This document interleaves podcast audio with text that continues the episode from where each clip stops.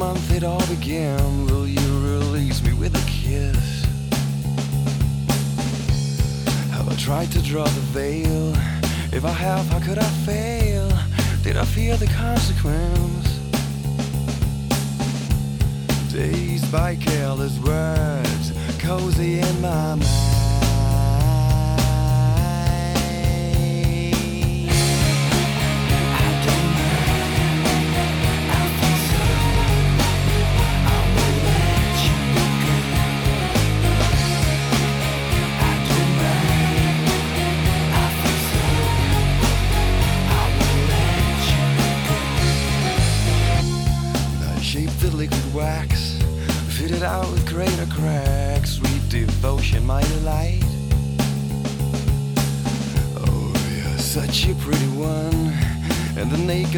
Of flesh and skin would tease me through the night.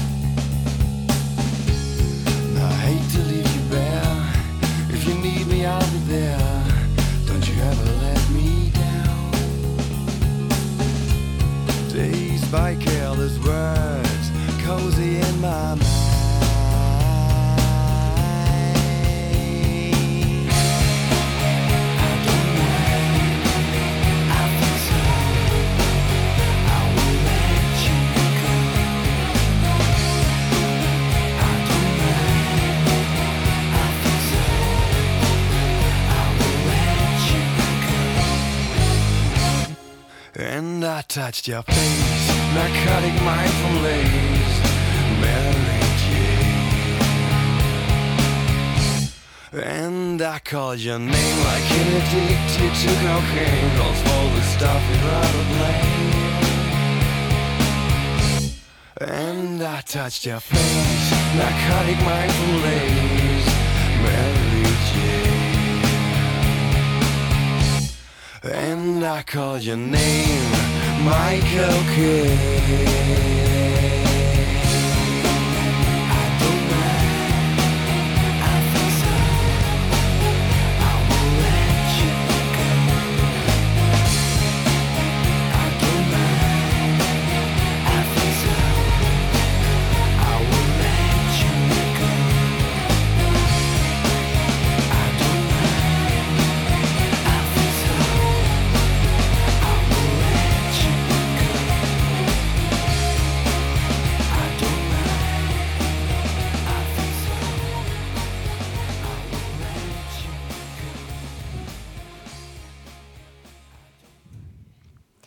Herzlich willkommen beim Radio B138. Ich, Emily, habe heute die Ehre, im Namen der HGK 7 Gruppe des Gymnasiums Stierbach durch diese Radiosendung zu führen. HGK steht für Humanethik und Gesellschaftskunde und wird am Gymnasium Schlierbach ab der 6. Klasse als Wahlpflichtgegenstand unterrichtet. Durch den Input aus dem Unterricht zu den Themen Gesundheit, Lebensabschnitte und Herrschaftsformen wurden in Kleingruppen die drei folgenden Beiträge erarbeitet und für die heutige Radiosendung aufbereitet. Heirat und Scheidung früher sowie heute, Monarchinnen und die Rolle ihrer Männer und der Einfluss von Social Media auf Jugendliche. Nach einem Song starten wir auch sogleich mit dem ersten Beitrag, und zwar Heirat und Scheidung im Vergleich früher und heute. Dieser Beitrag stammt von Alina, Jan, Kathi und Eva und bietet durch die Befragung unterschiedlichster Personen einen guten Einblick in die Thematik. Viel Spaß beim Anhören.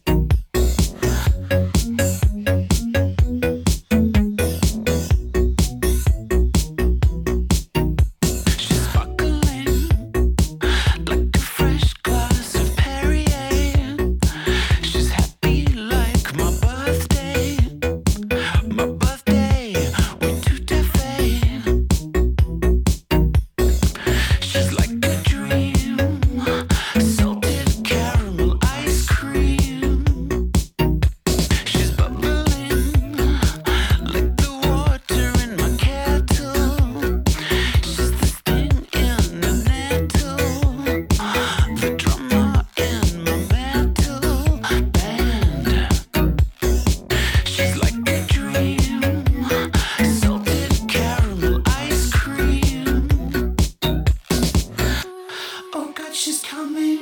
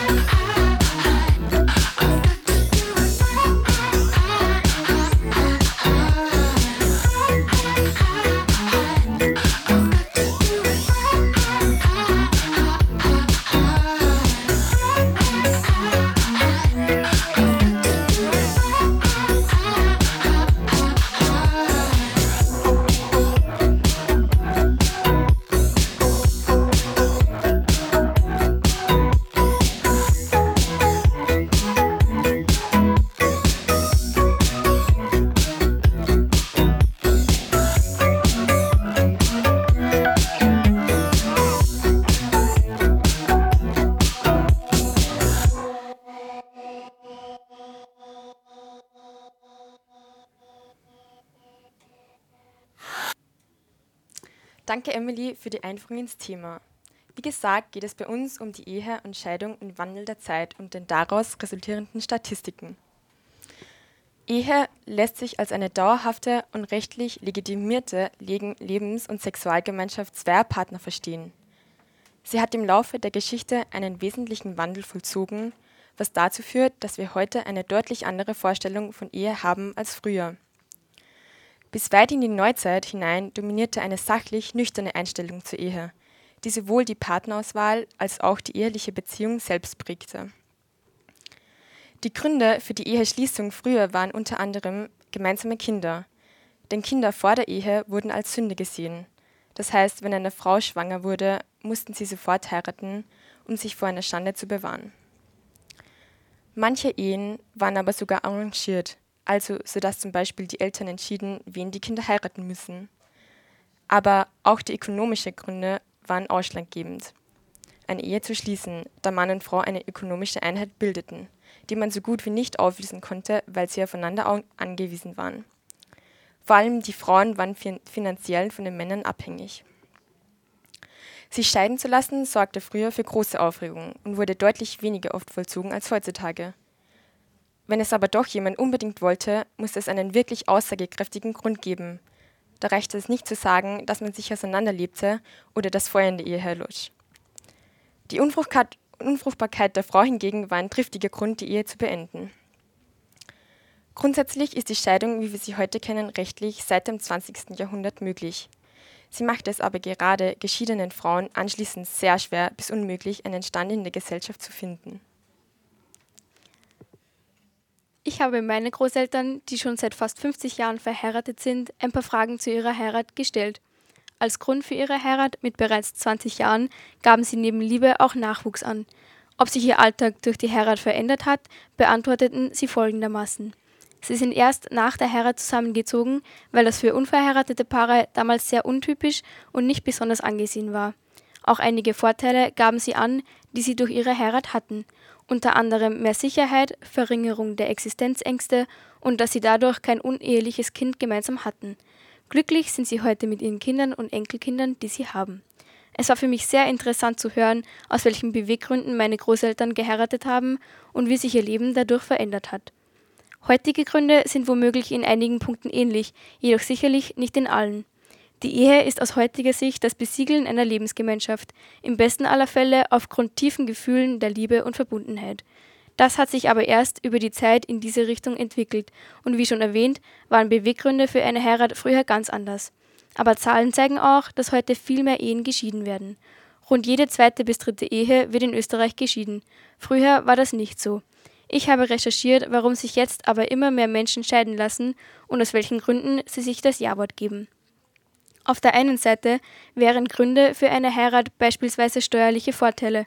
Durch das sogenannte Ehegattensplitting werden Steuern aufgeteilt. Somit kann es zu weniger Steuern kommen, wenn es nur einen Verdiener gibt oder die Gehälter stark voneinander abweichen. Weitere Gründe wären finanzielle Unterstützung, Absicherung im Todesfall und das eheliche Auskunftsrecht im Krankenhaus über den Gesundheitszustand. Auf der anderen Seite gibt es leider aber auch viele Gründe für Scheidungen, zu denen zählen fehlende, Kom fehlende Kommunikation, Fehlersuche nur beim anderen, Flucht aus der Ehe schon bei kleinsten Problemen und darüber hinaus auch Desinteresse. Nicht jede Ehe hält für immer und das ist auch nicht schlimm so. Manche Beziehungen sind nur für den Moment bestimmt, nicht für die Ewigkeit. Passend zum Thema Ehe in der aktuellen Zeit habe ich mich mit einem frisch verheirateten Paar unterhalten, um zu sehen, ob besagte Gründe wirklich zutreffend sind.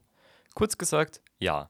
Die Hauptbeweggründe für die Trauung waren Liebe und ein Gefühl der engeren Verbundenheit, welche nun auch besiegelt wurden. Alles andere waren nur willkommene Extras. Um all dem bereits Gesagten ein bisschen mehr Standfestigkeit geben zu können, habe ich mich mit ein paar Statistiken zu unseren Themen auseinandergesetzt. So lässt sich beispielsweise das durchschnittliche Alter zum Zeitpunkt der Eheschließung leichter veranschaulichen. Seit dem Jahre 1950 ist besagtes Alter bei Frauen von 25 auf knapp bei 31 und bei Männern von 27 auf 33 Jahre gestiegen. Die Anzahl der Eheschließungen ist ebenfalls von Jahr zu Jahr steigend. So waren es 2019 insgesamt 46.034, was sich zwar vielleicht nicht nach so viel anhören mag, aber im Vergleich zu sechs Jahren davor, 2013, ist diese Zahl um ca. 10.000 gestiegen. Von all diesen geschlossenen Ehen halten aber leider nicht alle. Um genau zu sein, scheitern 40,68 Prozent. Im Vergleich zum Jahr 1951, in welchem sich nur 17,7 Prozent der Eheleute scheiden ließen, ist dies eine enorme Steigerung. Jene Scheidungen ergeben sich oftmals mit wenig Verwunderung in der Midlife Crisis, da in dieser Zeit viele Erwachsene realisieren, dass sie mit ihrem bisherigen Leben nicht zufrieden sind und somit auch mit ihrer Ehe. Dies alles hat zur Folge, dass eine durchschnittliche Ehe nur 10,5 Jahre andauert. Auffallend ist ebenfalls, dass Scheidungen in Städten um vieles häufiger sind als in ländlichen Gegenden. Doch während es hierfür keine statistische Begründung gibt, lässt es sich mit hoher Wahrscheinlichkeit auf kulturelle Unterschiede zurückführen.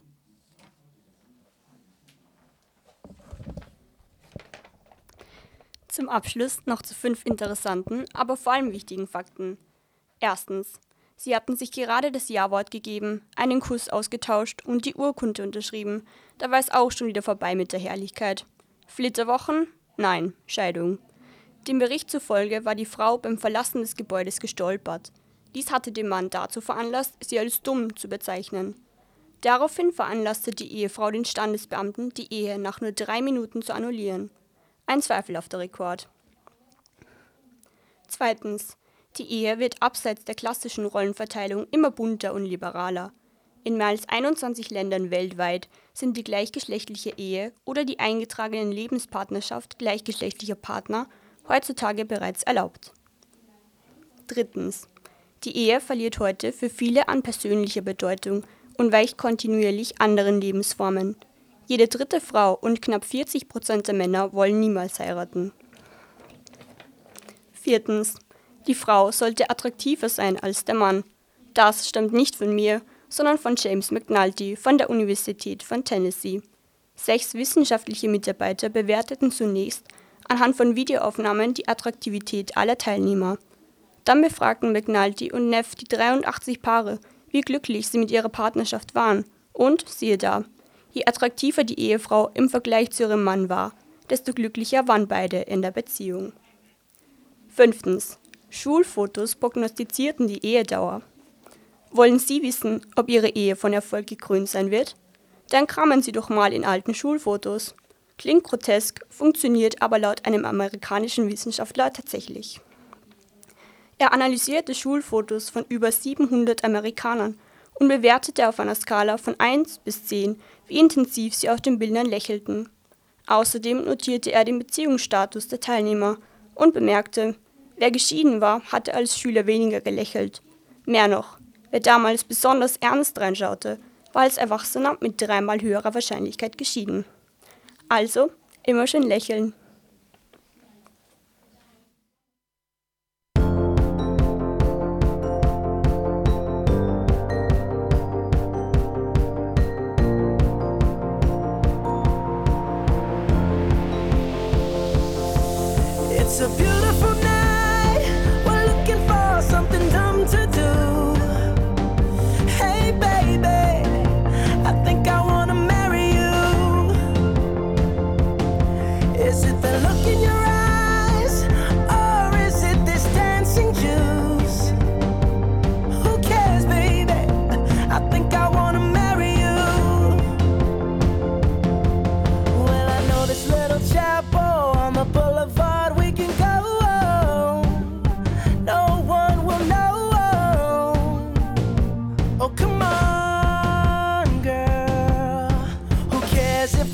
got a pocket full of cash, we can blow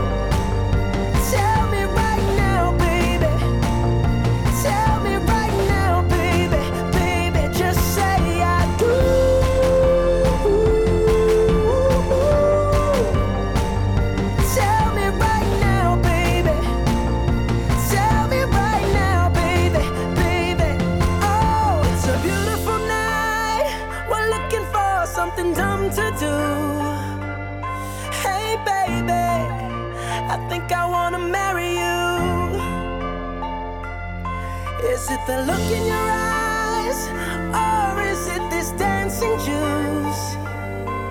Who cares, baby? I think I wanna marry you.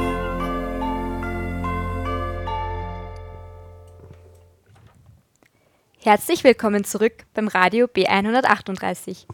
Wir von der HGK 7 Gruppe des Gymnasiums Schlierbach haben heute das Privileg, eine Radiosendung zu gestalten. Gerade hörten Sie einen Beitrag zum Thema Heirat und mit verheirateten Paaren geht es auch weiter. Im nächsten Beitrag beschäftigte sich die Gruppe von Jana, Kathi und mir, Emily, mit Monarchinnen und der Rolle ihrer Männer. Anhand von drei konkreten Beispielen könnt ihr für einen kurzen Moment in die Welt der Könige und Königinnen eintauchen. Wenn man den Namen Prinz Philipp in eine Suchmaschine eingibt, erhält man zahlreiche Einträge. Doch beinahe alle handeln von derselben Thematik. Ein Prinz im Schatten seiner Gemahlin der Queen. In einer solchen männerdominierten Branche wie der Monarchie sicher kein leichtes, sich hinter eine Frau zu stellen und ihr die Macht zu überlassen, während man selbst nur brav Hände schütteln und winken darf.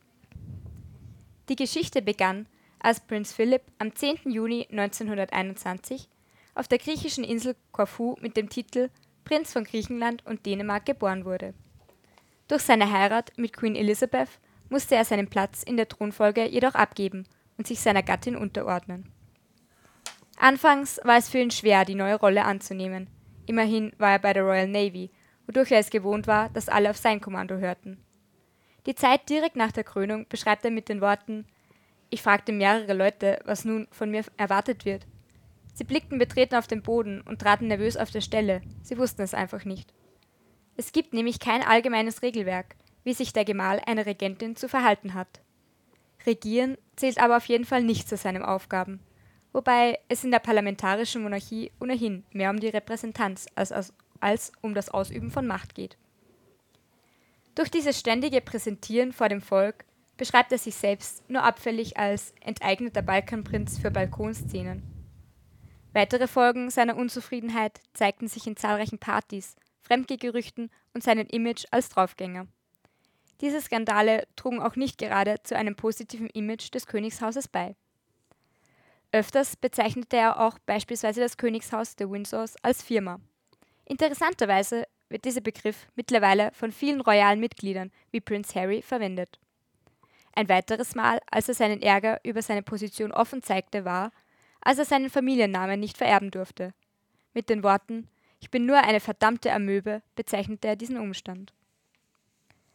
Berühmt berüchtigt war auch sein Humor, der bei vielen oftmals sauer aufstieß. Mit einigen Aussagen löste er einen regelrechten Aufschrei in den Medien aus, wie beispielsweise 1986 bei einem Staatsbesuch in China, als er gegenüber einem britischen Studenten die Äußerung Wenn ihr noch viel länger hier bleibt, bekommt ihr alle Schlitzaugen tätigte. Oder auch bei einem Staatsbesuch in Nigeria, als er den in Landestracht gekleideten Präsidenten mit den Worten Sie sehen aus, als wollten sie gleich ins Bett begrüßte. Öffentlich bzw. offiziell konnte aber kaum ein Murren vernommen werden darüber, dass er laut Protokoll immer einen Schritt hinter seiner Ehefrau gehen musste. Als er sich im August 2017 endgültig aus gesundheitlichen Gründen zurückzog, hatte er 22.219 Solotermine absolviert, 5.496 Reden gehalten und für zahlreiche Fotos posiert und Hände geschüttelt. Aufgrund der vielen Enthüllungen von Gedenktafeln bezeichnete er sich sogar als den besten Gedenktafelenthüller der Welt.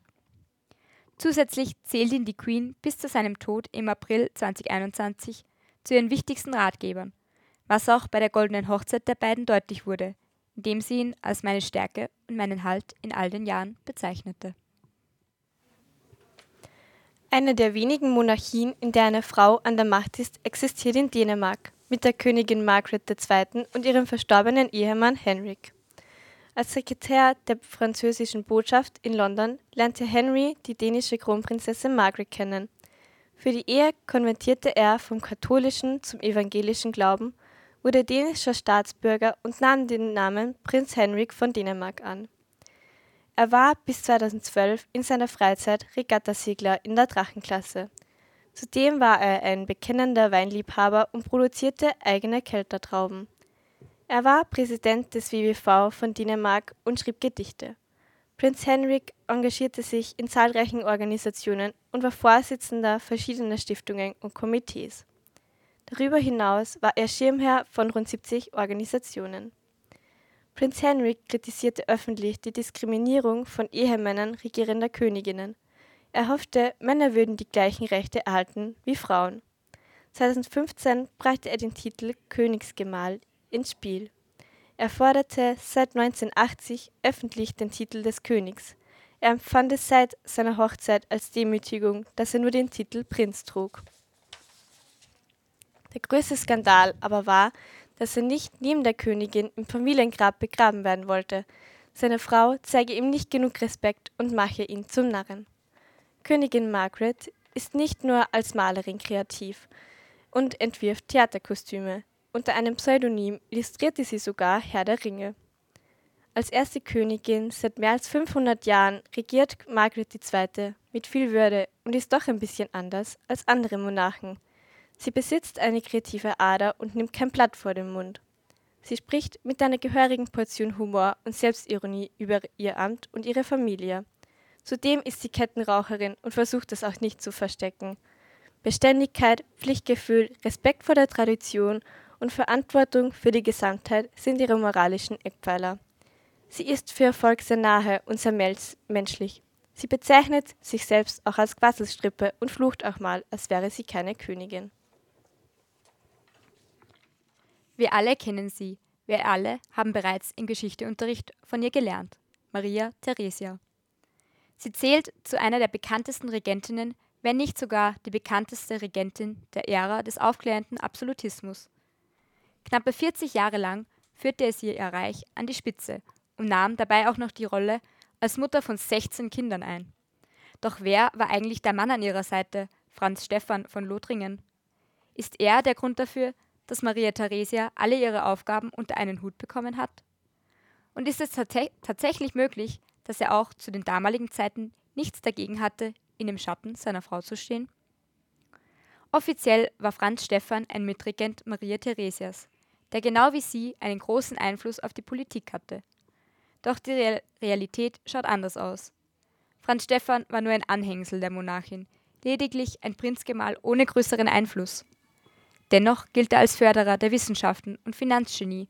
Er konnte während Kriegszeiten aufgrund seines großen Privatvermögens sogar dem Staat ein Darlehen geben.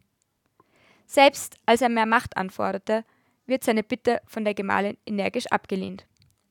Dabei muss man sich dem Ausmaß der Situation bewusst sein, denn trotz allem handelt es sich hierbei um eine Frau, die somit über einem Mann steht, was zu damaligen Zeiten durchaus ungewöhnlich war. Franz Stephan gilt als charmant und menschenfreundlich, wird jedoch auch als arbeitsträge und desinteressiert beschrieben. Ein oberflächlicher Genussmensch, der in der Politik nichts zu suchen habe. In der Familie übernahm er die Erziehung der Kinder, in der Politik hatte er kein Mitspracherecht. Dabei stellt sich die Frage, bedeutet dies nicht, dass er damit die traditionelle Rolle der Frau einnimmt? Trotz einigen Seitenspringen war die Ehe von Franz Josef und Maria Theresia jedoch eine glückliche. Die beiden kannten sich seit ihrer Kindheit und schrieben einander sogar Liebesbriefe. Männer und Frauen agieren unterschiedlich. Das ist eine Tatsache. Doch wie würde sich das auf eine Monarchie auswirken?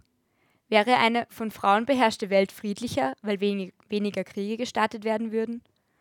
Oder fällt es Frauen schwerer, ein Machtwort zu sprechen und auch einmal offene Gefechte auszutragen, sodass eine von Frauen geführte Regierung kläglich scheitern würde?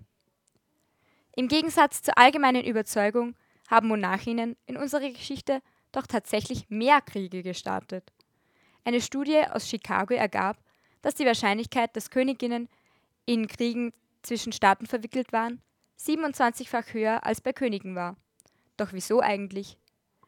Zum einen galten Monarchinnen für ihre Feinde als leichtes Angriffsziel. Demzufolge handelte es sich hierbei teilweise nur um reine Verteidigung und Sicherung der eigenen Ehre. Des Weiteren ist ausschlaggebend, dass Regenten, egal ob männlich oder weiblich, die Interessen des eigenen Landes über die eigenen Präferenzen über Gewalt und Krieg stellen. Doch wie lässt sich dies auf unsere heutige Zeit übertragen? Bei dieser Diskussionsfrage gehen die Meinungen stark auseinander. Zum einen kann man Frauen angeblich leichter einschüchtern, zum anderen sind Frauen viel intriganter. Frauen regieren empathischer, können dies jedoch zu ihrem Vorteil nutzen. Grundsätzlich gibt es keinen Sieger bei dieser Diskussion. Trotz allem handelt es sich hierbei ja teilweise auch nur um Stereotype, die nicht auf jeden zutreffen.